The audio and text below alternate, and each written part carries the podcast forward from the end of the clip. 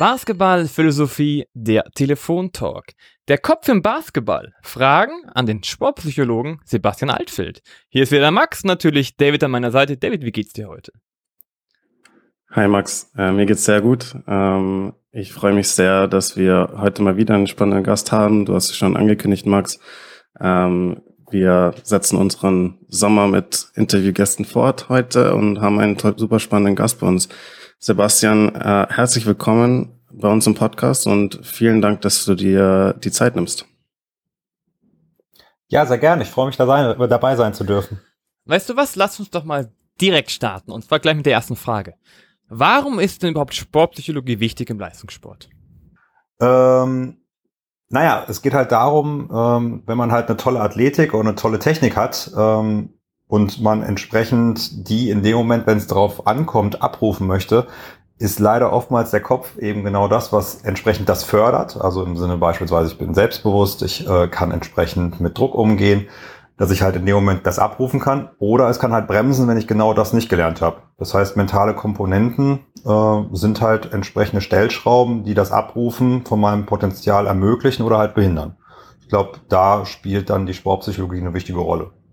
Und ich glaube, so im vor allem Spitzenbereich ist es halt so, dass da ja meistens alle Möglichkeiten schon ausgeschöpft sind. Also wenn ich äh, im Spitzensport bin, dann sind die Sportler meistens auf einem sehr ähnlichen athletischen Niveau, Außer wir haben natürlich jetzt die, ähm, ja, die besonderen Athleten, wenn ich jetzt so an äh, den Greek Freak denke, die dann vielleicht nochmal eine andere Athletik mitbringen, aber ich denke, so im Durchschnitt haben alle eine ungefähr ähnliche Athletik, ungefähr ähnliche Technik, Taktik, sind alle da auf dem höchsten Level.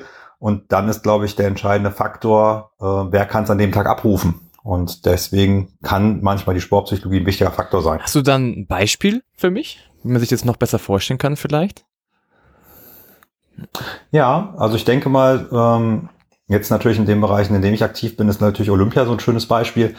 Äh, eine Veranstaltung, die alle vier Jahre ist, wo viele Sportlerinnen und Sportler ähm, ja viel opfern, um bei diesen Olympischen Spielen ihre Leistung abzurufen und dann vor allem in eine Rahmenbedingung kommen, die man so in der Form nicht vorfindet. Also sprich, ähm, plötzlich Millionenpublikum, ähm, Medientrubel, den man sich nicht vorstellen kann, dann möglicherweise äh, neben seinen eigenen Idolen anderer Sportarten im Olympischen Dorf sein. Also ich denke, da sind viele Herausforderungen, die da sind, die man so in der Form nicht vorher üben kann. Und dann trotzdem damit umzugehen, ist, glaube ich, das Wichtigste, was eben entsprechende Gewinner und der Verlierer mit ausmacht. Ähm, wer kann an dem Tag äh, am besten diese Rahmenbedingungen äh, für sich ausblenden und sich auf das konzentrieren, was gerade wichtig ist. Ich fand einen Punkt, den du genannt hast, Sebastian, super, super wichtig und interessant, weil du gesagt hast, dass auf diesem Leistungssportniveau, wenn wir uns dort befinden, dass das physische Niveau ist absolut top. Äh, meistens sind die Spieler alle oder auf einem, auf einem sehr ähnlichen äh, physischen, athletischen, taktischen Niveau äh, und dann ist die Frage, was, was macht den Unterschied aus? Ne? Und ähm, dass da halt der Kopf vor allem bei diesen Drucksituationen so eine große Rolle spielt, ist, denke ich, sehr einleuchtend. Äh, und das leitet auch perfekt über in meine nächste Frage, ähm, weil ja auch so logisch es klingt, ähm, leider lange Zeit überhaupt überhaupt äh, nicht präsent war dieses Thema. Ja, so äh, mentale Gesundheit, äh, Psychologie im, im Sport äh, und dass das halt äh, leider häufig noch ein Tabuthema ist. Meine Frage ist ein bisschen, wie hat sich dann die Rolle von Sportpsychologie zum Beispiel im Basketball auch in den letzten Jahren verändert? Also bist, du, bist du der Meinung, dass sie mittlerweile dieses Thema angemessene äh, Beachtung findet oder ist es immer noch zu häufig so, dass das ein Tabuthema ist? Nee, ich denke, dass das auf jeden Fall eine größere Rolle ist. Ähm, ich denke, da gibt es viele Hinweise. Ähm, beispielsweise jetzt in der Trainerausbildung vom Deutschen Basketballbund ähm, ist tatsächlich der Sportpsychologie ein großer Bereich zugeordnet. Somit bekommen die B und A Trainer aus, ähm, die B und A Trainer in der Ausbildung halt schon viel Sportpsychologie und das nimmt immer mehr zu und die fordern das auch ein. Ähm, dann an der Trainerakademie in Köln bei den Diplom-Trainerstudiengänge, wo auch Basketballtrainer dabei sind, ist das ohnehin ein ganz eigenes Fach. Also ich denke, das ist schon so, dass das in den letzten Jahren sehr stark zugenommen hat. Und ein weiterer Hinweis ist ja zum Beispiel auch in der BIC, in dem Magazin, dass da zum Beispiel eine ganz eigene Rubrik seit Anfang des Jahres ist, wo Sportpsychologen, tatsächlich bin ich da auch dabei, äh, immer ein eigenes Kapitel zu einem Thema in jeder Ausgabe mit dazu beitragen. Ähm, also ich denke, da es auf breiter Masse, glaube ich, eine höhere Akzeptanz ist. Und ich denke, im Leistungsbereich ähm, zeigt sich das ja beispielsweise durch Alba Berlin, die halt äh, eine festangestellte Sportpsychologin haben, die auch zum Beispiel bei den Finals ähm, ja mit dabei war und die Mannschaft und die Trainer unterstützt hat.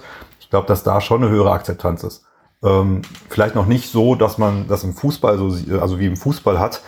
Ähm, aber ich denke jetzt, weil die Frage war ja, ob das eine angemessene Rolle ist, ob zu wenig das ist, kann ich nicht beurteilen, weil ich glaube, das müssen vor allem Vereine und Spieler entscheiden, äh, wofür die halt ihr Geld ausgeben. Und, weil es geht ja da auch immer um finanzielle Ressourcen und ich glaube, wir haben nicht die Zustände wie im Fußball, äh, wo zum einen die finanziellen Möglichkeiten ganz anders sind. Zudem gibt es da Lizenzierungsauflagen, wie viele Sportpsychologen zum Beispiel auch im Jugendbereich aktiv sein müssen. Ich glaube, die Rahmenbedingungen haben wir nicht und ich glaube, dass da natürlich ein äh, Geschäftsführer die Entscheidung treffen muss, wofür gebe ich Geld aus? Nehme ich mir lieber einen, ja, vielleicht qualitativ hochwertigen Spieler oder investiere ich das Geld in den Sportpsychologen, in Strukturen? Ähm, ich glaube, die Entscheidung muss da jeder Trainer beziehungsweise Spieler und Geschäftsführer für sich selbst treffen. Aber es ist meiner Meinung nach kein Tabuthema mehr. Okay, ja, das ist eine, das ist natürlich einerseits schon mal gut und wichtig, äh, ähm, das, das zu hören. Ähm, aber, und du hast auch angesprochen, ne, die, die Unterschiede auch zum Fußball und die Unterschiede vor allem in den Ressourcen, ist ganz klar. Aber das ist ja nicht gar nur die, die ein, einzige Lösung, äh, wenn man sich das anschaut. Also wir haben schon mal auch hier im Podcast ja mit dem Mentaltrainer Sven Schimmer gesprochen, der ähm, vor allem im Fußballbereich eben als Mentaltrainer arbeitet. Und ähm, da haben wir ja heutzutage schon auf hohem Niveau im Fußball meistens so, ja, alle, alle Vereine haben einen festangestellten ähm, Psychologen oder Mentaltrainer in irgendeiner Art und Weise. Ähm, aber dass da häufig halt auch noch die Mentalität ist so, ja, da schicken wir die Spieler hin, wenn es halt irgendein Problem gibt. Äh, so, und das hat auch Sven mhm. gesagt, dass das eben noch ein großes Problem ist, dass das Verständnis noch nicht so da ist, dass äh, dass das nicht nur was ist, wenn ein Problem ist, äh, sondern dass man das ständig mhm. trainieren muss. Genauso wie man halt auch ähm, nicht nur ähm, physisch äh, jetzt Fußballtraining macht, wenn man äh, gerade ein paar Spiele verloren hat, sondern dass man immer trainieren muss, um in Form zu bleiben. Und dass das eigentlich auch in der mentalen Gesundheit der Fall sein müsste. Äh, was ist dann also dein Eindruck in, in Sachen, wie weit ist da jetzt auch schon Aufklärung da, dass das Alltag sein muss und inwieweit ist es immer noch angesehen auch als sowas, ja, äh, das brauchen wir, wenn halt irgendjemand irgendein Problem hat und dann soll der das mal irgendwie richten. Hm? Ähm, ich glaube, das muss man differenzieren. Also erstmal natürlich muss man unterscheiden zwischen mentaler Gesundheit, also im Sinne von, okay, jemand hat vielleicht ein Issue oder es geht um Prävention von mentaler Gesundheit, also da, wo, wo es dann um Thema Entspannungsverfahren oder um äh, Thema äh, Stressmanagement etc. geht, also wo es um Prävention von möglicherweise äh, Gesundheitszuständen geht, äh, also Prävention von Krankheitszuständen und die Gesundheit zu erhalten und natürlich Performance-Steigerung. Ähm, ne? Das sind ja zwei unterschiedliche Baustellen, die Sportpsychologie in dem Moment bedient. Ähm, ich denke, dass das natürlich unterschiedlich ist. Ne? Also ich glaube, den, die den Fußballbereich sollte man nicht als Vergleichswert nehmen, ähm, da das eine ganz andere Kultur und eine ganz andere Sozialisierung ist. Ähm, anderes Klientel zum Teil, ähm, was da auch entsprechend mit in die Kultur mit reinfließt, ohne dass es jetzt eine Bewertung auf gut oder schlecht ist.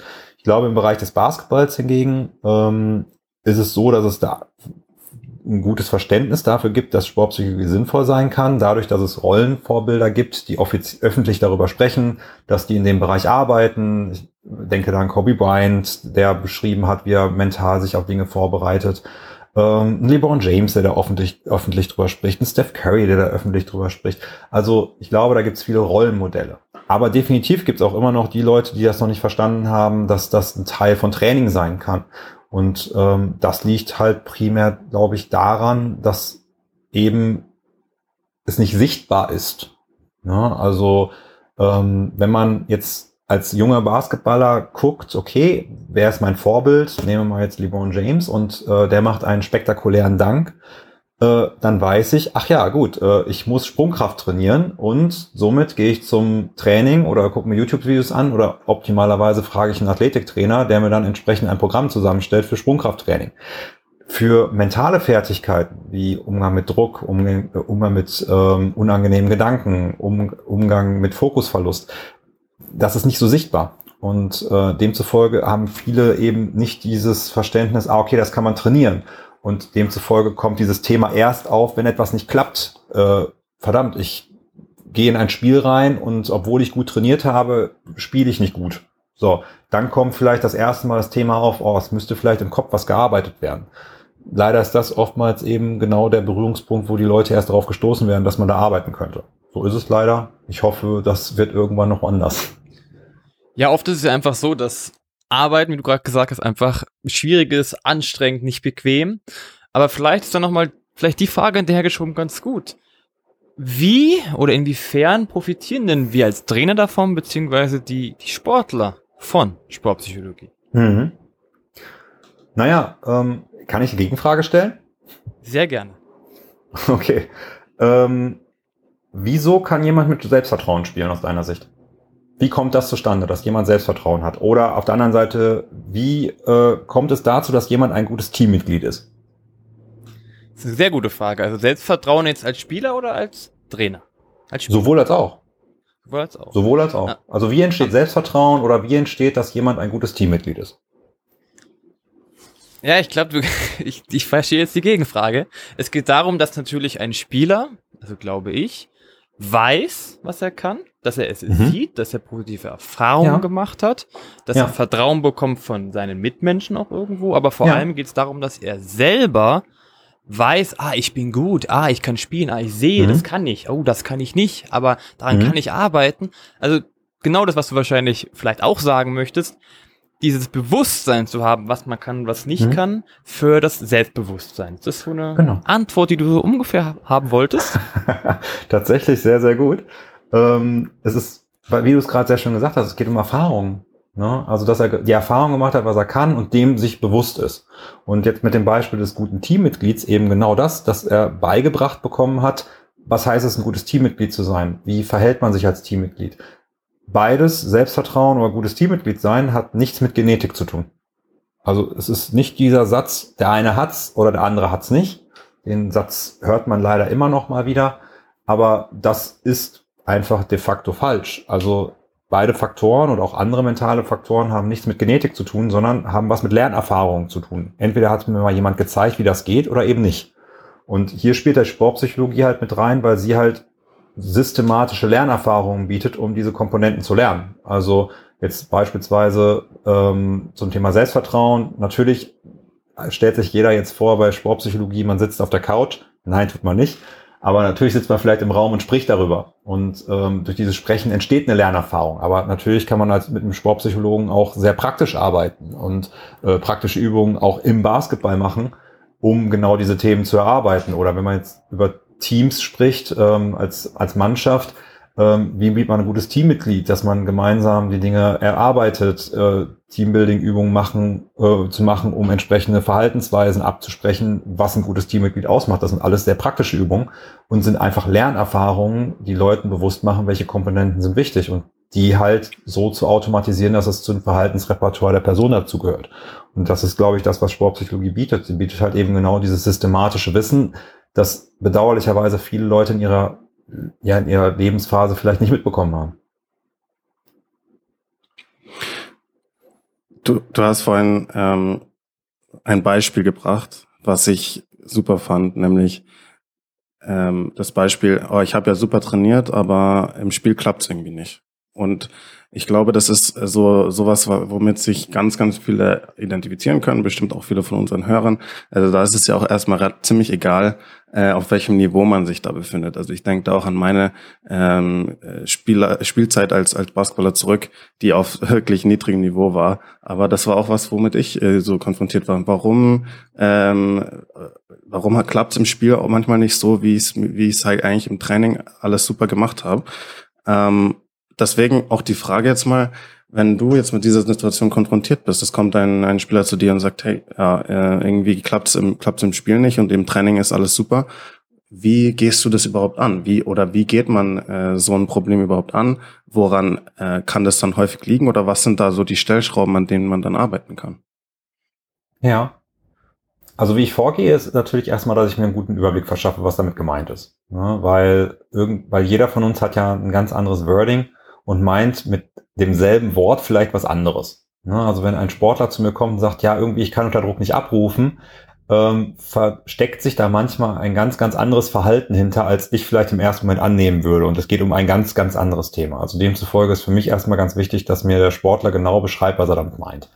Und dann gucken wir uns das wirklich mal an. Vielleicht gucken wir uns Spiele von ihm an, dass er mir mal Beispiele zeigt, dass ich genau ein gutes Bild davon bekomme, um was es ihm eigentlich geht, um was es bei ihm eigentlich entsprechend in seiner Vorstellung geht. Und ähm, anhand dessen können wir dann auch äh, entsprechend formulieren, was eigentlich sein Wunsch ist, also wie es eigentlich sein sollte und ähm, ob das überhaupt ein sinnvoller Wunsch ist. Ne? Weil vielleicht ist das gar nicht eine, ist die Vorstellung, die, die ein Sportler oder eine Sportlerin hat, äh, gar nicht hilfreich. Ne? Wenn ich mir vor, also wenn ein Sportler zum Beispiel sagt, ja, ich möchte nie wieder einen Fehlwurf machen, ist das eine realistische Vorstellung? Und äh, ist das in dem Moment eine, äh, eine, ein Anspruch, den man erreichen kann, auch mit mir als Sportpsychologe? Ich denke, wir sind uns einig, dass das hoffentlich nicht möglich ist. Ähm, genau, also das wäre erstmal natürlich ein, wichtiger Ansatzpunkt, ne? zu verstehen, was meint der Sportler, wenn er sagt, ich rufe nicht ab, und dann natürlich zusammenzuschauen, okay, was sind mögliche Ursachen Ne? Also was passiert in der Situation? Liegt es daran, dass die Person ähm, ja sich mit Sachen plötzlich beschäftigt, die in der Halle passieren? Ne? Ein Bundestrainer ist dabei und ich fange an, über den Bundestrainer nachzudenken. Oder äh, liegt es daran, dass der Sportler vielleicht vorher sich ein, ja, ein Ziel, also denkt, er setzt sich ein Ziel, das sinnvoll ist, wie zum Beispiel heute mache ich 35 Punkte, hole 12 Rebounds und mache 20 Assists und nimmt sich das vorher vor und wundert sich, dass das irgendwie nicht hilft. Ähm, also sich anzuschauen, so was sind die typischen Faktoren, die möglicherweise dazu führen, dass der Sportler eben nicht abruft. Und dann dafür äh, Haltungen, Werkzeuge zu entwickeln, damit umzugehen. Das wäre so das, was aber sehr individuell halt immer ist, wie man vielleicht raushört, ähm, weil es nicht so äh, bei jedem gleich ist. Ja, und das ist spannend, aber das finde ich super spannend, weil, weil es stimmt, ne, wie du es auch jetzt wunderschön erklärt hast, es ist eine sehr individuelle Sache. Ähm, aber dann haben wir auch im Basketball ja eine Situation, dass wir ein Teamsport sind. Äh, und mhm. wie ähm, schafft man das, dass man sozusagen dann auch, ähm, dass das Ganze auch in der Mannschaft funktionieren kann, wenn so viele verschiedene Individuen zusammenarbeiten und äh, die alle ja. unterschiedlich ticken und die alle unterschiedliche Gedanken äh, haben oder Vorgehensweisen haben.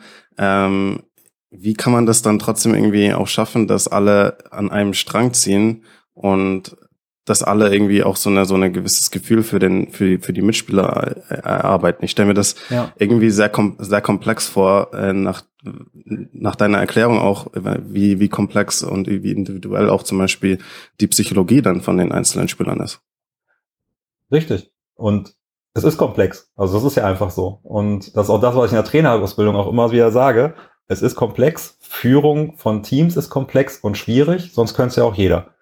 Und äh, das ist einfach schwierig, ja. Wir haben zwölf Leute, die unterschiedlich mit Situationen umgehen, die unterschiedliche Sozialisierungen haben, ähm, die Dinge unterschiedlich verstehen. Der eine versteht unter Horns das, der andere versteht unter Horns das als Spielsystem.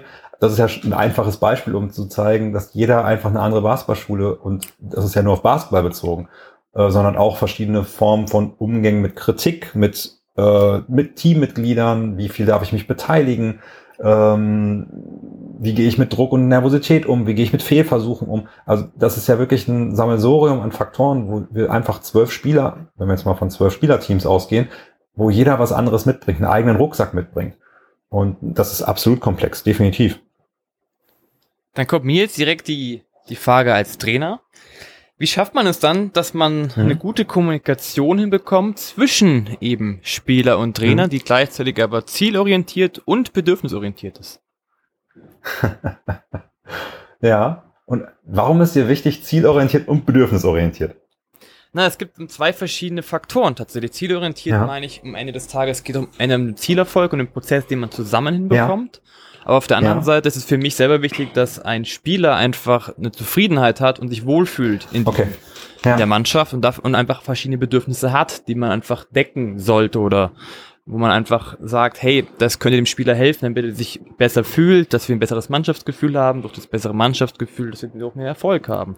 Am Ende geht es aber für mich halt auch darum, dass es einfach Menschen dahinter sind, die ja auch eine gewisse Zeit, die wir, oder die andersrum, wir verbringen eine gute Zeit miteinander und wollen einfach auch, dass jeder daran wächst und jeder hat andere Bedürfnisse und wenn jemand, jeder andere Bedürfnisse hat, das heißt, jeder braucht einen anderen Weg. Wie schaffe ich es als Trainer, genau das hinzubekommen? Hm. Und das ist ja erstmal ein guter Hinweis. Das ist ja genau das, was ich gerade schon gesagt habe, mit jeder versteht was anders. Ähm, deswegen hatte ich nachgefragt. Das ist ja, wenn ich das so mit Verlaub sein, sagen darf, das ist ja deine Haltung, wie du das Basketballspiel als Trainer verstehst, wenn ich das richtig verstehe, ne? Ja, auch. Das ist, also ja. auf jeden Fall ist mir das Mannschaftsgefühl sehr wichtig. Ja. Genau. Und das ist, das merkt man auch und das ist ja total ähm, äh, schätzenswert, ne? dass du sagst, boah, ich habe die Haltung, ich möchte Spielerinnen und Spieler, ähm, ich möchte deren Bedürfnisse sehen, ich möchte die unterstützen, ich möchte im Wachstum unterstützen ähm, und dass die eine gute Einheit miteinander bilden. Das ist ja deine Sichtweise darauf, die entsprechend äh, schätzenswert ist. Ich glaube, das muss man halt unterscheiden, wenn man jetzt über auf, auf Trainer und Kommunikation geht. Ähm, dass ein Trainer erstmal für sich klar haben muss, oder auch eine Trainerin selbstverständlich, das ist natürlich immer eingeschlossen, ähm, welche Form des, der Umgangsweise möchte ich in meinem Team haben? Und dazu ist erstmal wichtig, dass ein Trainer oder eine Trainerin sich klar macht, wer bin ich? Was ist mir wichtig? Welche Werte habe ich? Ist es mir wichtig, dass, man, dass, dass ich, dass ich ähm, Sportlerinnen und Sportler in ihrer Persönlichkeit stärke? Ist es mir wichtig, ähm, dass da eine bedürfnisorientierte Kommunikation, also dass ich höre, was der Sportler braucht, dass ich darauf eingehe? Möchte ich das? Ähm, ich frage das so, weil es gibt da nicht richtig und falsch sondern es gibt nur Vor- und Nachteile aus meiner Perspektive, weil das hat ja schon etwas mit Leadership-Style zu tun. Es gibt da nicht richtig und falsch, ne, dass jeder sich auf das Bedürfnis der Sportler einstellen muss, weil ich denke, es hat viele Vorteile. Ich denke vor allem in der heutigen Gesellschaft, weil die Gesellschaft sich verändert und bedürfnisorientierter ist. Die Kinder und Jugendliche lernen, ähm, auf ihre Bedürfnisse zu hören. Und wenn diese Bedürfnisse nicht befriedigt werden, macht das was mit denen. In unserem Kulturkreis muss man natürlich dazu sagen. Ähm, und dann werden die unzufrieden und äh, werden sich auch melden da diesbezüglich. Ich glaube, das ist ein Riesenvorteil, wenn ich da lerne, darauf einzugehen als Trainer. Aber man muss ganz klar sagen, bei zwölf Leuten ist das unfassbar zeitaufwendig und kann anstrengend sein. Demzufolge kann es auch viel einfacher sein, zu sagen, mir ist das egal, was die Leute sagen. Wenn, wenn mir wichtig ist, ich möchte Titel gewinnen, dann brauche ich da jetzt nicht drauf eingehen.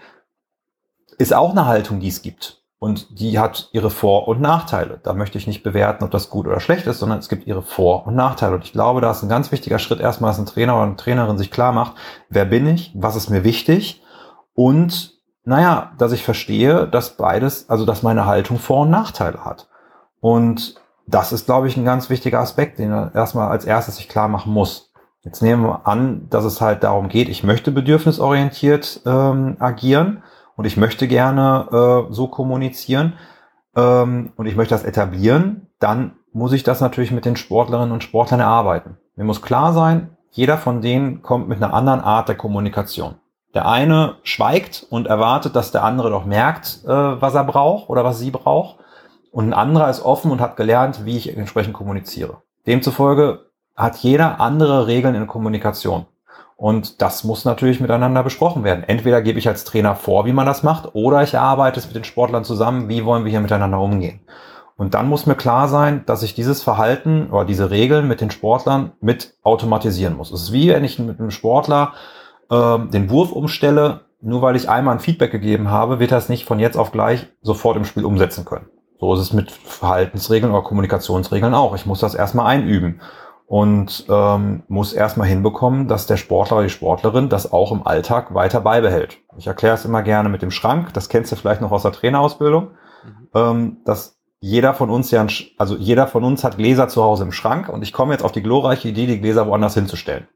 So, der alte Schrank sind die alten Regeln, also die, die, von ich zu Hause, die ich von zu Hause gelernt habe, meine alten Umgangsformen. Das kann man auf jedes Beispiel übertragen. So, Jetzt komme ich auf die tolle Idee, die Gläser woanders hinzustellen. Was wird mir am Anfang passieren, wenn ich ein Glas suche? Ja, ich werde es nicht so finden, wirklich.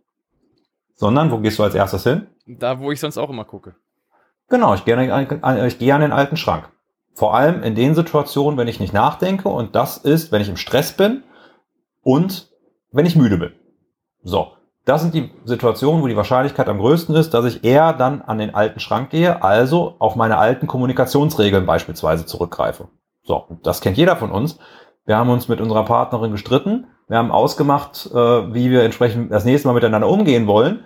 Und was passiert im Streit? Na, ich verhalte mich genauso wie beim letzten Mal, weil ich das eben nicht automatisiert habe. Und dann muss ich natürlich mit meinen Sportlerinnen und Sportlern überlegen, okay, wie kann ich jetzt dafür sorgen, dass wir immer an den richtigen Schrank gehen?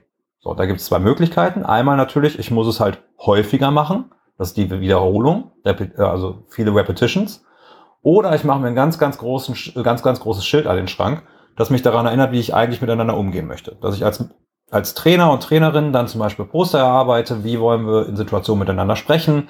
Jetzt gehe ich mal, weil vorhin die Frage kam, wie gehe ich mit Drucksituationen um. Ja, in Drucksituationen wollen wir in Huddle gehen und wollen darüber sprechen, was der nächste Schritt ist. So. Und damit wir das auch tun, daran denken, hänge häng ich das in der Halle ähm, entsprechend auf und wenn wir Spiele spielen, hängt das da äh, im Training beispielsweise und wenn die Spieler das nicht machen, kann ich die immer wieder daran erinnern, guck mal, was wir machen wollen, um die Repetition hinzubekommen. Und so ist es auch mit den Verhaltensregeln, dass ich äh, äh, mit den äh, Kommunikationsregeln, dass wir da entsprechend äh, Erinnerungen haben, die reflektieren, damit das entsprechend äh, in die Automatisierung geht. Ja, das waren super Beispiele, denke ich, äh, für ähm, für solche Patterns oder Verhaltensweisen. Ich denke, da können wir uns alle super damit identifizieren. Im Alltag, ist im Alltag, ist im Sport, wie auch immer.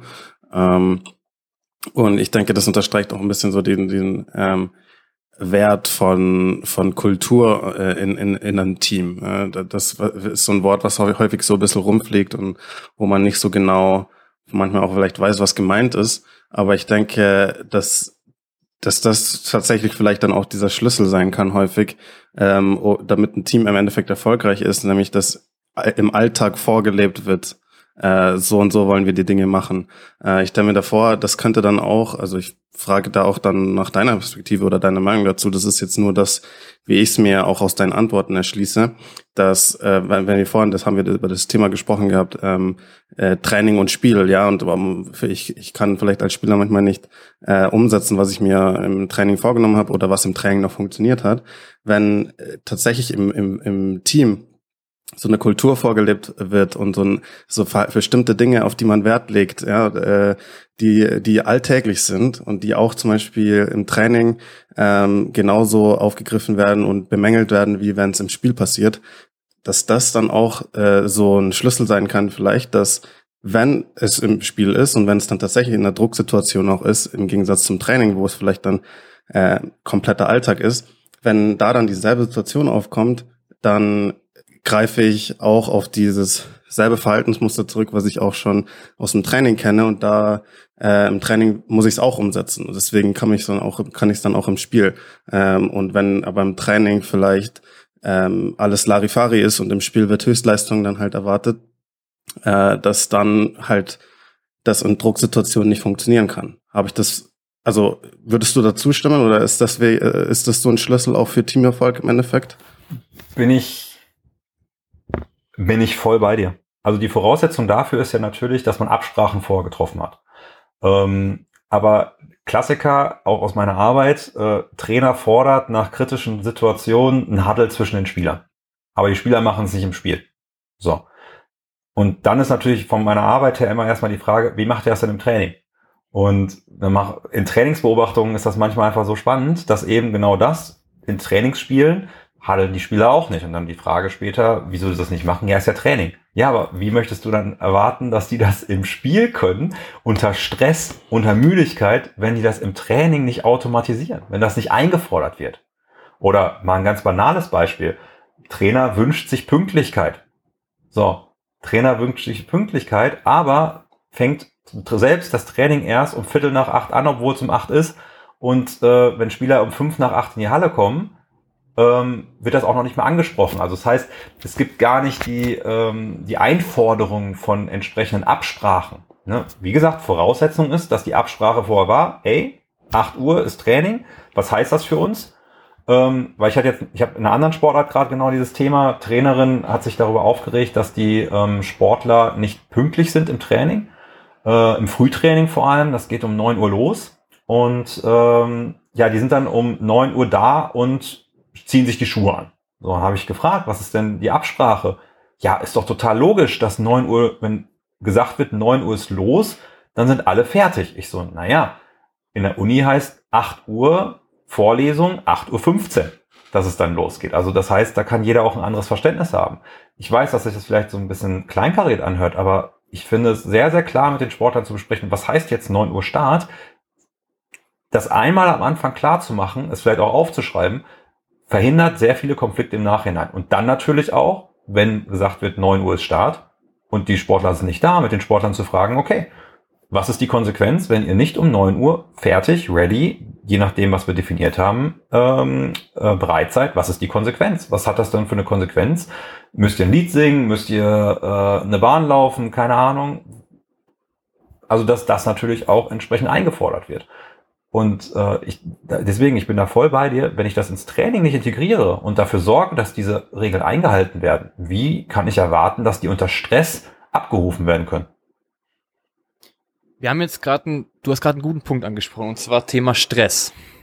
Und zwar, wie man das praktisch vom Training ins Spiel praktisch transformiert, dass du in, in guten oder in druckvollen Situationen mit diesem Stress umgehen kannst.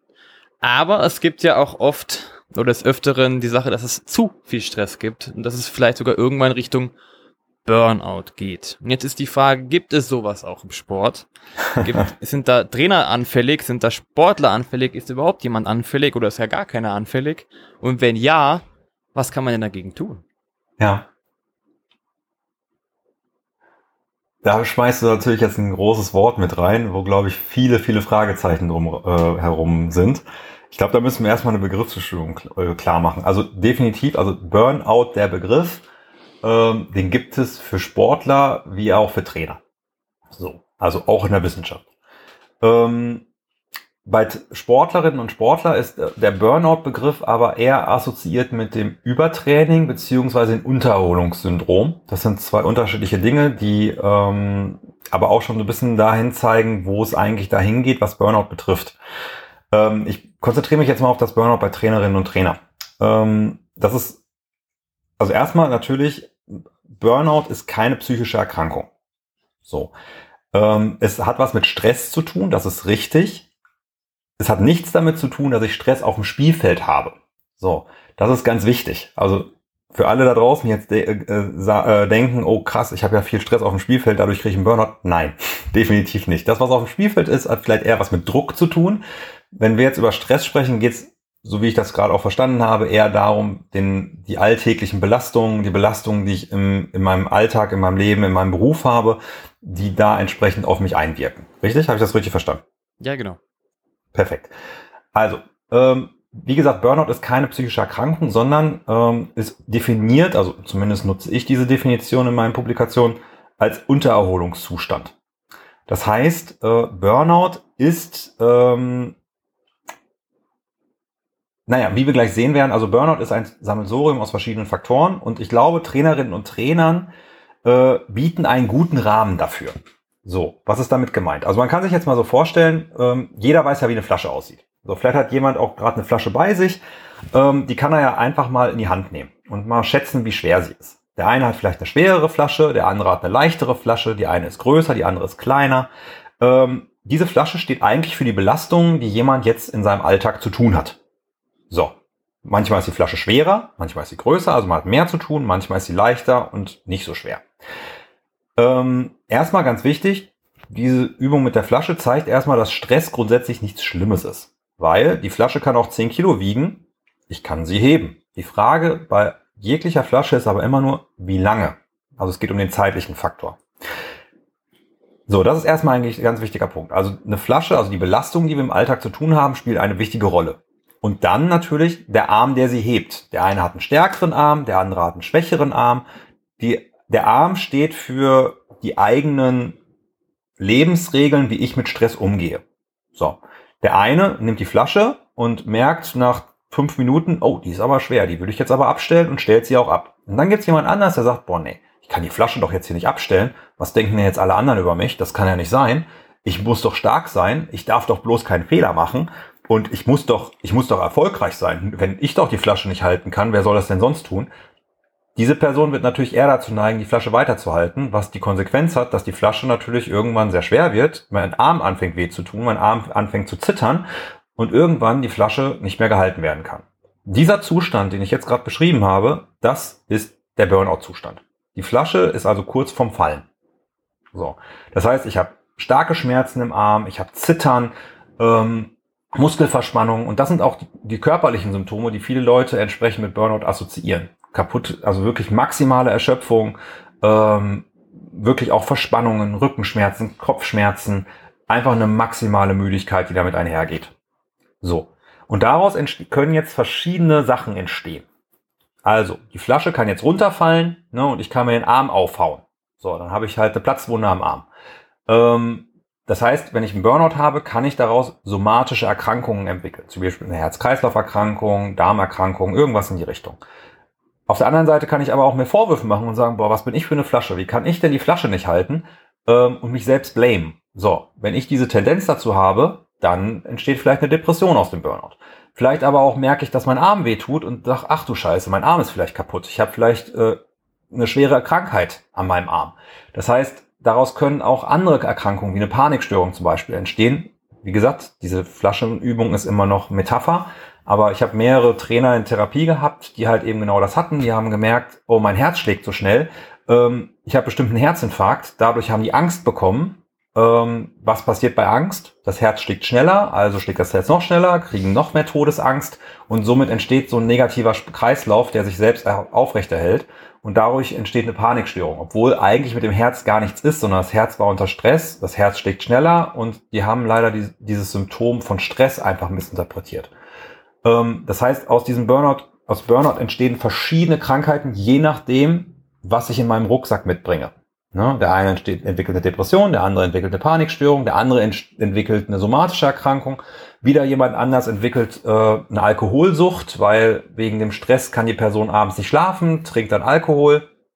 Ähm, und weil sie morgens ja wieder leistungsfähig sein möchte, nimmt sie morgens wieder Ecstasy und hat entwickelt dann vielleicht auch noch eine Ecstasy-Abhängigkeit. Also da gibt's unterschiedliche Sachen, die daraus entstehen können. Und naja, einer der wichtigsten Faktoren, der somit dazu beiträgt, ist halt, dass ich die Flasche länger halte, als ich kann und sie nicht abstelle. Das heißt, deswegen ist Burnout eigentlich ein Untererholungszustand. Es fehlt die Erholung. Und ähm, da kommen wir eigentlich zu den prädestinierten Faktoren bei Trainerinnen und Trainern. Wir sind ja gerade im Sommer. Wir haben jetzt gerade August. Die Preseason ist kurz vorm Starten bei einigen Vereinen und einige Trainer haben durchgearbeitet. Ich habe kenne einen Trainer, der hat jetzt zwei Wochen Urlaub hinter sich gehabt auf Fuerteventura, aber diese zwei Wochen Urlaub waren kein Urlaub, weil er die ganze Zeit am Telefon war, weil er Spielerverpflichtungen zu tun hatte und weil er was schiefgegangen ist. Dann hat der Geschäftsführer sich gemeldet, dann musste das geregelt werden. Also eigentlich war die Pause keine Pause. Und demzufolge, wenn ich das natürlich Jahr für Jahr mache und die Flasche immer wieder halte, dann erhöht sich natürlich die Wahrscheinlichkeit, dass irgendwann die Körner leer sind. Oder auf der anderen Seite auch, wann trainieren Profitrainer beispielsweise? Die haben morgens Trainings, die haben abends Training. Ähm, das heißt also, es ist ein sehr, sehr langer Tag und ähm, die Erholungszeiten können da leider im Vergleich zu anderen sieben, äh, acht bis sieben, äh, acht bis fünf Jobs ähm, eben schwieriger integriert werden. Und das sind, glaube ich, Faktoren, die mit dazu beitragen. Das war jetzt eine lange Antwort. Ich hoffe, die war soweit okay. Ja, das, du hast jetzt vor allem gesagt, was passiert. Was kann ich denn jetzt wirklich dagegen tun? Das heißt, es geht um Erholung. Ja. Ist es nur Erholung oder kann ich noch was anderes machen? Nee, es sind natürlich sind es mehrere Faktoren, aber ich denke, also ich denke, Erholung ist einer der wichtigsten Faktoren. Also, dass ich regelmäßig sinnvolle Pausen einbaue. Also sprich Pausen, indem ich sicherstelle, dass ich auch mich wirklich erhole und nicht weiter mit dem Job zu tun habe. Also keine gestörten Pausen habe. Ähm, also wenn ich Urlaub habe, dass ich auch versuche, wirklich Urlaub zu machen und mich wirklich zu erholen. Dass ich Rahmenbedingungen schaffe, in denen ich tatsächlich mich auch erholen kann. Und dazu gehören beispielsweise telefonfreie Zeiten. Ne, dass ich auf meiner Mailbox, also das ist immer ein Tipp, den ich Trainerinnen und Trainern gebe, Telefonzeiten aufspreche. Oder ähm, dass ich in meiner, also dass da drin stehe, äh, dass draufgesprochen ist, okay, ich bin erreichbar mittwochs von 13 bis 15 Uhr und donnerstags von 13 bis 14 Uhr ebenfalls, ähm, dass ich einfach nur feste Zeiten habe oder dass ich klar mache, dass ich meine E-Mails zu festen Zeiten abrufe und das auch an andere kommuniziere. Ich habe das zum Beispiel in meinem E-Mail ähm, in meiner E-Mail in der Legende unten drin stehen. Jeder, der von mir eine E-Mail, äh, von mir eine E-Mail bekommt, sieht das, dass ich nur drei bis viermal die Woche meine E-Mails abrufe. Und wenn was Wichtiges ist, die mir entsprechende Nachricht schreiben sollen, weil ich nicht häufiger die E-Mails abrufe, damit ich nicht ständig am Handy oder am äh, Laptop bin und diesen Eindruck bekomme, da kommt immer mehr und ich habe es nicht unter Kontrolle. Ähm, ich glaube, das ist tatsächlich ein wertvoller Aspekt. Jetzt bekommen aber wahrscheinlich der ein oder andere Trainer gerade Schnappatmung, äh, weil ich muss doch vorbereitet sein. Ich muss doch vorbereiten. Ich kann doch jetzt nicht, nicht erreichbar sein, weil dann passiert ja eine Katastrophe. Das ist nämlich dann der zweite Faktor. Ich muss natürlich an meinem Arm arbeiten, der die Flasche hält und vielleicht verhindert, dass ich die Flasche abstellen kann. Das heißt, ich muss an meinen Stressverstärkern arbeiten, an meinen Stressregeln. Ich muss also lernen, möglicherweise Unsicherheit auszuhalten, dass ich als Trainer nicht alles kontrollieren kann, dass es einfach Faktoren gibt, die ich nicht kontrollieren kann und trotzdem alles funktionieren kann. Ich muss lernen, ähm, beispielsweise, dass es einen Unterschied zwischen Niederlage und Leistung gibt. Ne? Das ist ein ganz wichtiger Aspekt. Ich hatte dazu mal einen Trainer in Therapie tatsächlich, ähm, der, das war ganz spannend, der hat seine Pre-Game-Besprechung einen Tag lang vorbereitet. Einen Tag. Der hat tatsächlich einen Tag darauf ja, sich vorbereitet, eine fünfminütige Ansprache zu halten. Oder 15 Minuten. Ich werde es nicht untertreiben. Und das ist natürlich Zeit. Zeit, die für andere Dinge einfach fehlt. Und ich habe ihn halt dann gefragt, äh, wie er dazu kommt. Und, ähm, und dann haben wir das mal so gesammelt, weil der, seine Antwort war halt, naja, ich muss das doch machen, weil sonst performen wir nicht. Und dann habe ich ihn halt gefragt, was er glaubt, wie viel Einfluss er darauf hat, dass seine Mannschaft gewinnt oder verliert. Und dann haben wir mal die Faktoren gesammelt. Und er hat insgesamt drei Stück genannt. Er, seine Mannschaft und die Schiedsrichter. und er hat sich selbst 70 Prozent gegeben. 70 Prozent. So, wir haben so einen Kreis dann gemacht und er hat sich selbst 70 Prozent gegeben.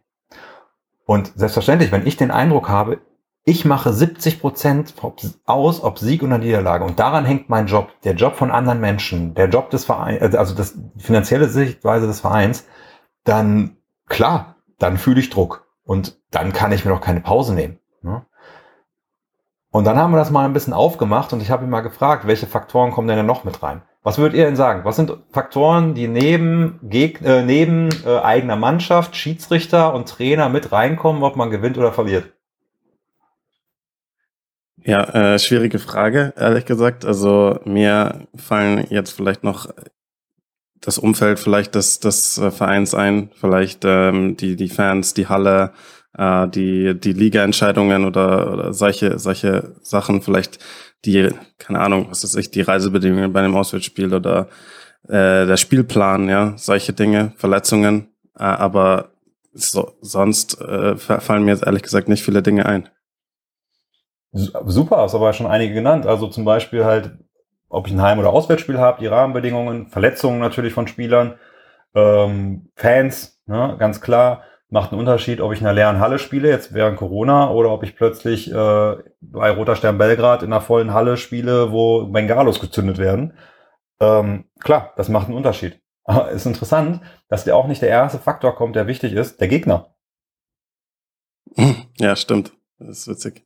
So, es macht ja einen Unterschied aus, ob ich gegen den FC Bayern München oder Alba Berlin spiele oder ob ich äh, in einer, gegen den ersten Kreisligisten spiele. Ne, das macht ja einen Unterschied. Ja. Und das war mit dem Trainer halt auch aufzumachen und haben dann festgestellt, ach krass, am Ende war er nur noch zehn Prozent. Sogar groß geschätzt. Ähm, also für mich immer noch ein bisschen zu hoch, aber es war für ihn okay. Aber das hat natürlich ganz, ganz viel Druck von ihm weggenommen, dass er festgestellt hat, krass, meine 15 Minuten vorher haben gar nicht so großen Einfluss. Und das ist, glaube ich, etwas, was natürlich ein wichtiger präventiver Faktor ist. Also nicht nur natürlich zu lernen, sich Erholung zu nehmen und diese Erholung und Pausen auch lohnend zu gestalten, sondern natürlich auch mit sich selbst umgehen zu lernen, mit seinen eigenen Stressverstärkern umgehen zu lernen, mit Unsicherheit umgehen zu lernen. Denn eins ist klar, ich als Trainer habe leider nicht viel Kontrolle auf dem Spielfeld. Auch wenn ich mir das immer versuche, ähm, klar, also zu versuchen herzustellen, aber am Ende habe ich da leider nicht so viel Kontrolle. Und das aushalten zu können und das zu lernen, ist, glaube ich, eine ganz, ganz wichtige ähm, Komponente, die äh, da schützend wirken kann. Wie kann ich denn genau das vielleicht lernen, dass ich sage, hey, ich habe gar nicht so viel Kontrolle, ich kann damit umgehen, dass ich nicht so viel Kontrolle habe, dass es Unsicherheiten gibt. Hast du da irgendeine Methodik, die du mitgeben könntest? Oh, ich glaube, das ist eine Haltung, die man lernen muss. Und damit geht natürlich sehr einher, also Selbstreflexion, erstmal natürlich zu verstehen, wo kommt diese, dieser Wunsch nach Kontrolle her, zu verstehen, welche Angst möglicherweise auch dahinter steckt, also dem auf die Spur zu gehen, welche Angst steckt dahinter, was möchte ich verhindern durch Kontrolle, äh, wofür möchte ich da sorgen und das dann reflektieren und einordnen zu können, realistisch ist das, ähm, das tatsächlich auch dann vielleicht mal am besten aufzuschreiben, um sich da ein bisschen zu strukturieren ähm, oder optimalerweise sich da vielleicht ein Mentor, ein Supervisor, ein Sportpsychologen, Mentaltrainer, jemand, der einen dabei hilft, die richtigen Fragen zu stellen, kann natürlich da hilfreich sein. Aber wenn man es für sich selbst machen möchte, sich wirklich mal klar zu machen, okay, was möchte ich damit erreichen? Was würde ich verlieren, wenn ich die Unsicherheit akzeptiere? Ähm, ist meine Sichtweise, meine Befürchtung, die dahinter steckt, realistisch? Also was spricht dafür? Mal alle Argumente zusammen, die dafür sprechen. Was spricht dagegen? Ähm, und da eine realistischere Haltung zu entwickeln, ist, glaube ich, da elementar wichtig. Und am Ende natürlich bleibt das Thema Akzeptanz, akzeptieren zu müssen, dass wir nicht alles unter Kontrolle haben. Und zu verstehen, egal auch wenn ich nicht alles unter Kontrolle habe, kann ich trotzdem auf das, was dabei rauskommt, vielleicht wiederum reagieren. Wir haben jetzt natürlich viel über den, den Team-Aspekt äh, gesprochen, weil wir natürlich im Basketball als Mannschaftssportart äh, darauf vor allem den Fokus haben. Ähm, was mich aber vielleicht noch interessieren würde, einfach, ähm, weil vor allem jetzt gerade auch bei dem Thema, dass äh, dass man ja dann manchmal unter, sich Druck macht, ja, wenn man so viel das Gefühl hat, alles lastet irgendwie auf meinen Schultern. Das kann in der Trainerrolle sein, das kann aber auch vielleicht als Spieler sein, der eine wichtige Rolle in der Mannschaft einnimmt. Ähm, Gibt es jetzt aus deiner Sicht oder aus deiner Perspektive, wenn du jetzt mit, mit äh, einem, einem Spieler oder einer Spielerin äh, arbeitest, äh, einen Unterschied dann auch in der Herangehensweise zwischen Einzel- und Mannschaftssportart? Also sagen wir zum Beispiel beim Tennis als Beispiel, äh, da kann ja das Gefühl, dass alles auf meinen Schultern lastet, jetzt als Spieler deutlich vielleicht bisschen berechtigter sein, wenn man halt wirklich einfach eigentlich auch alleine dasteht auf dem Feld dann. Ähm, und Klar, da gibt's ja. auch noch einige Einflussfaktoren auf ein Spiel. Äh, man hat da auch einen Gegner äh, und, und so weiter, aber da lastet dann natürlich schon viel auf einer Person. Ist es, ist es da ein bisschen anders dann als in so einer Mannschaftssportart oder ist es im Endeffekt gar kein so großer Unterschied? Ähm, du hast die Antwort ja gerade schon so ein bisschen mitgegeben. Also die Themen können sehr ähnlich sein. Ne? Also ich habe da mit Druck zu tun, ich habe mit Leistungssituationen zu tun. Vielleicht sind die Auslöser unterschiedlich. Ne? Also, ähm, dass ich den Fokus verliere, dass ich mich ärgere, dass ich ähm, aufgeregt bin wegen etwas, äh, nervös werde. Die Reaktionen sind bei allen Sportarten gleich, von, den, von den Einzel, also von den Sportler, aus Sportler, Sportlerinnen-Perspektive. Die Auslöser können halt unterschiedliche sein. Und damit dann umzugehen, ist vielleicht ein anderer Ansatz. Aber erstmal so mit der Reaktion umzugehen wie ich den Fokus wiederfinde auf individueller Ebene, ist sehr ähnlich. So. Dann aber, welche Auslöser das sind, das ist natürlich ein Unterschied. Da hast du voll und ganz recht, dass im Tennis natürlich da vielleicht der Auslöser ist, boah, ich habe jetzt den Fehler gemacht und es liegt nur an mir. Und beim Basketball rege ich mich über meinen Mitspieler auf. Also natürlich, das kann da natürlich mit reinspielen. Ähm, demzufolge ist natürlich aus meiner Perspektive für mich natürlich ein Unterschied, ob ich jetzt mit den Sportler alleine arbeite, also jetzt ein Basketballer alleine oder Tennisspieler alleine, oder halt mit der Basketballmannschaft. Klar, da sind die Themen anders, weil da der Faktor Team mit reinkommt. Und die Teamdynamik zum Beispiel. Ähm, ich gebe mal ein Beispiel, was da, glaube ich, wichtig ist. Ähm, es kann ja sein, dass ein Spieler, Basketballer, Basketballerin sehr gut damit umgehen kann, wie Drucksituationen sind und ähm, da eigentlich sehr gut drin ausgebildet ist und das in vielen Spielen in der Vergangenheit schon gezeigt hat. Jetzt wechselt der Spieler die Mannschaft und kommt in eine Mannschaft, die selbst als Team in diesem Bereich nicht so gut gefestigt ist. Und jetzt kommt ein, das wichtigste Saisonspiel und ähm, ja, Spielerinnen und Spieler der Mannschaft verlieren den Kopf, äh, kommen unter Druck und reagieren nicht hilfreich, also fangen an irgendwie ähm, ja, sich gegenseitig zu blamen, fangen an hektisch zu werden, komische Sachen zu machen. Und jetzt kann sein, dass eben diese Hektik, diese Nervosität auch auf diese Spielerin oder diesen Spieler, der eigentlich damit gut umgehen kann, ähm, überspringt, das nennt man Shared Emotion, also geteilte Emotionen. und plötzlich diese Person nicht mehr so agiert, wie sie es im Einzelnen oder einer anderen Mannschaft tun würde, sondern eben im Kollektiv, weil die Mannschaft so agiert. Genau. Und demzufolge kommt das natürlich beim, beim Teamsport natürlich viel, viel mehr mit rein. Diese Teamdynamik, diese Emotionen, die man als Team, als Kollektiv erlebt, im Vergleich zu Einzelemotionen. Und äh, genau, auf der anderen Seite aber muss man auch bedenken, dass Einzelsportler selten einzeln trainieren. Das heißt, Einzelsportler, Langläufer, Biathleten, ähm, Tennisspieler, ähm, Golfer sind ja selten, dass sie ganz alleine trainieren, sondern häufig auch in Trainingsgruppen. Das heißt, da haben wir aber ja auch äh, Teamdynamiken, also Gruppendynamiken, die mit berücksichtigt werden müssen. Also das heißt, da kommen doch auch wiederum ähnliche Themen wie im Teamsport wieder zusammen, aber halt eher neben dem Sport. Jetzt kommt mir noch eine ganz andere Frage gerade. Ja. Und zwar, wir haben jetzt viel über, über Stress schon gesprochen, aber oder Mannschaftsgefühl und Mannschaftsgefühl hat ja oft auch was mit Motivation zu tun. Und leider hatten wir ja über längere Zeit das Thema Corona. Aber wir haben ja das Thema jetzt Leistungssport oder Leistungsbasketball. Nur es gibt es ja auch so, dass viele Leistungssportler nicht gleich Profis sind. Das heißt, sie werden nicht bezahlt dafür, was sie tun, sondern sie spielen vielleicht etwas weiter unten, wo es Richtung Leistungssport eigentlich geht aber eben noch keine Pflicht ist, wirklich auch immer zu kommen, sagen wir jetzt mal, weil einfach durch Corona viel kaputt gegangen ist in der Motivation. Jetzt ist die Frage, wie würdest du Tipps für Jugend- oder Herrenmannschaften oder Trainern Tipps geben für Jugend- und Herrenmannschaften, wie man es wieder schafft, die Motivation bei den Kindern oder Erwachsenen zu erzeugen, dass man auch wieder motiviert in die Halle kommt? Schöne Frage. Ähm, lass uns da erstmal drauf gucken, was Motivation eigentlich ist. Also Motivation ist ja eigentlich der Drive, ähm, dass etwas für mich wichtig ist. So. Also das heißt, etwas ist für mich wichtig aus verschiedenen Gründen heraus. Es äh, hat einen Mehrwert für mich. Entweder einfach, weil ich die Freude daran habe, dann spricht man von reiner intrinsischen Motivation, oder es gibt Abstufungen. Also es gab ja früher die Sichtweise über extrinsisch versus intrinsischer Motivation. Das ist überholte Psychologie. Es ist tatsächlich eher so, dass es wie so eine Art Kontinuum ist, wo es Abstufungen gibt. Ähm, und eine Abstufung ist zum Beispiel zu wissen, warum ist mir etwas wichtig. Es hat, etwas hat für mich einen Mehrwert, etwas ist mir wichtig, um etwas anderes zu erreichen. So, Motivation entsteht, wenn mir etwas wichtig ist. Ich gebe mal ein Beispiel. Ähm, nehmen wir an, ich sitze im Kino und ich muss ganz, ganz dringend pinkeln. So. Was entscheidet darüber, dass ich jetzt, jetzt sitzen bleibe und den Film mir weiter angucke. Was würdet ihr sagen? Also ich persönlich würde sehr schnell auf Toilette gehen. Du würdest auf Toilette gehen, ja. Weil, warum? Ich, weil ich muss. Weil du musst, weil dir wichtig ist jetzt diesen blöden Zustand von, ich habe eine ganz, ganz drückende Blase und das ist total unangenehm, auf die Toilette zu gehen.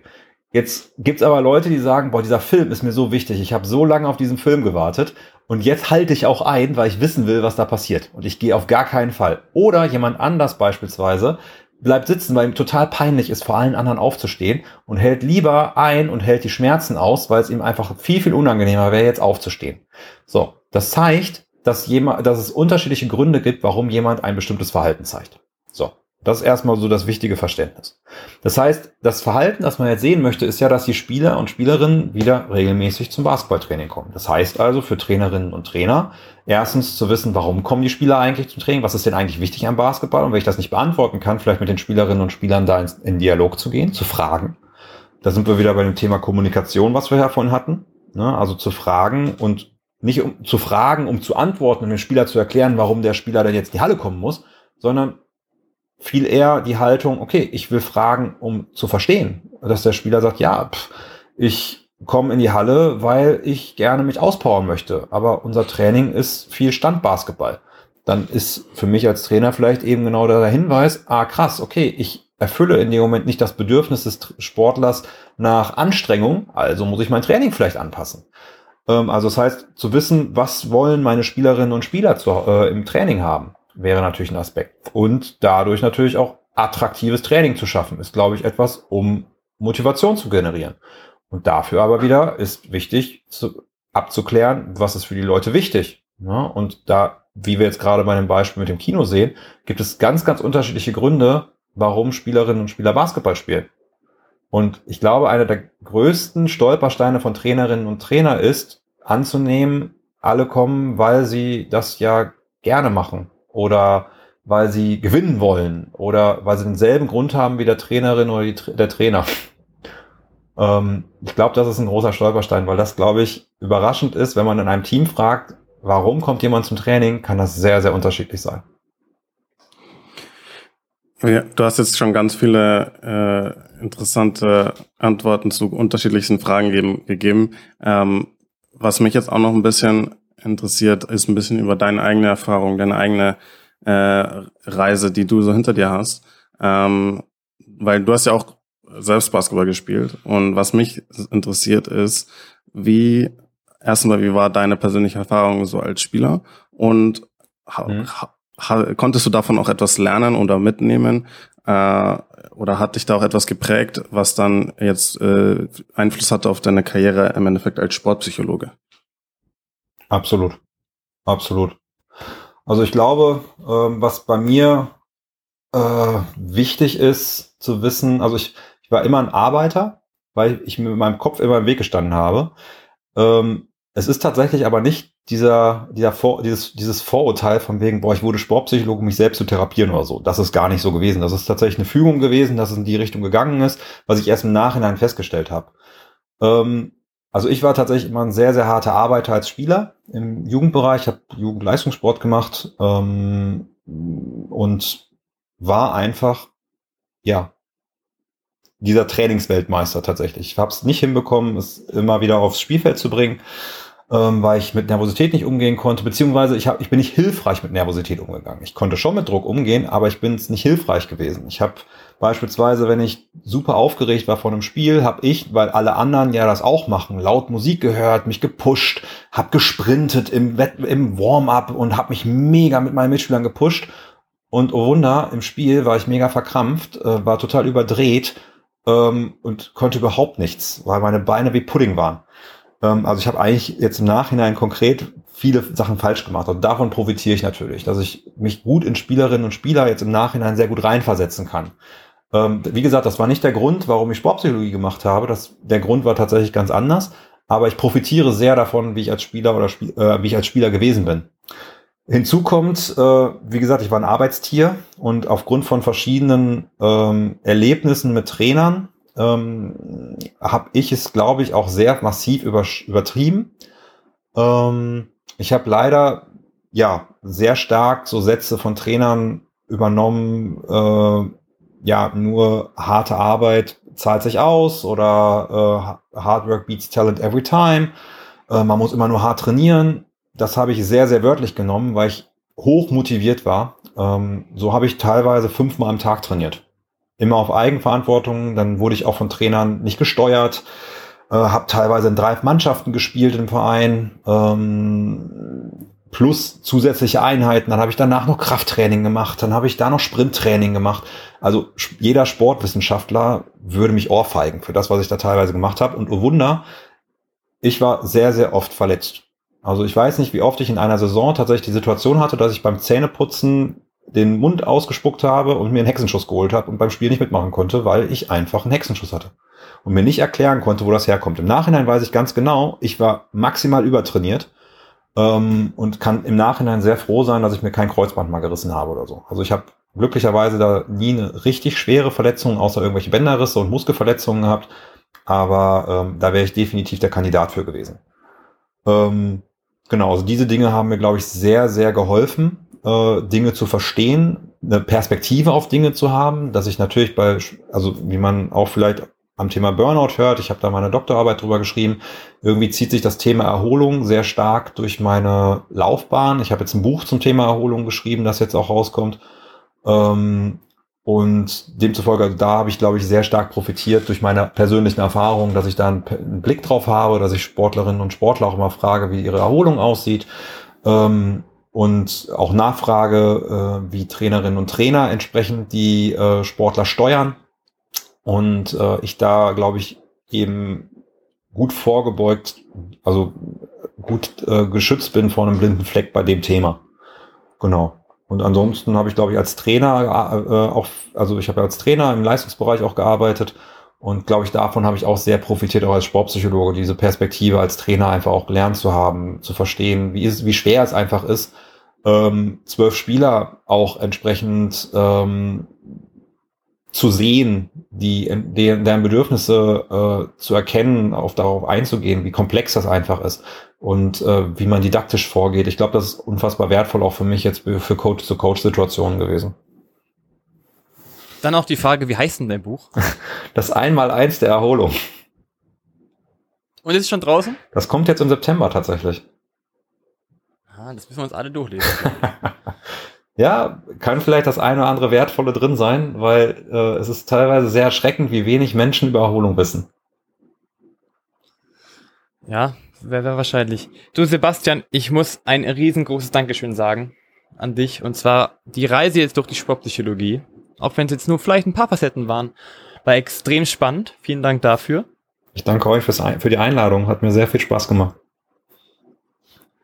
Und ich hoffe auch, dass dieses Thema weiterhin wächst. Auch wenn du schon sagst, dass es im Basketball eigentlich schon ziemlich wichtig ist. Aber ähm, ich glaube, deine Eindrücke haben wieder gezeigt, wie breit dieses sagen wir mal, Fach ist, diese Richtung ist und ähm, wie, wie hilfreich einfach Sportpsychologie für uns alle sein kann. Und dementsprechend war das wirklich jetzt die Folge Der Kopf im Basketball. Fragen an Sebastian Altfeld. Bis zum nächsten Mal. Ciao.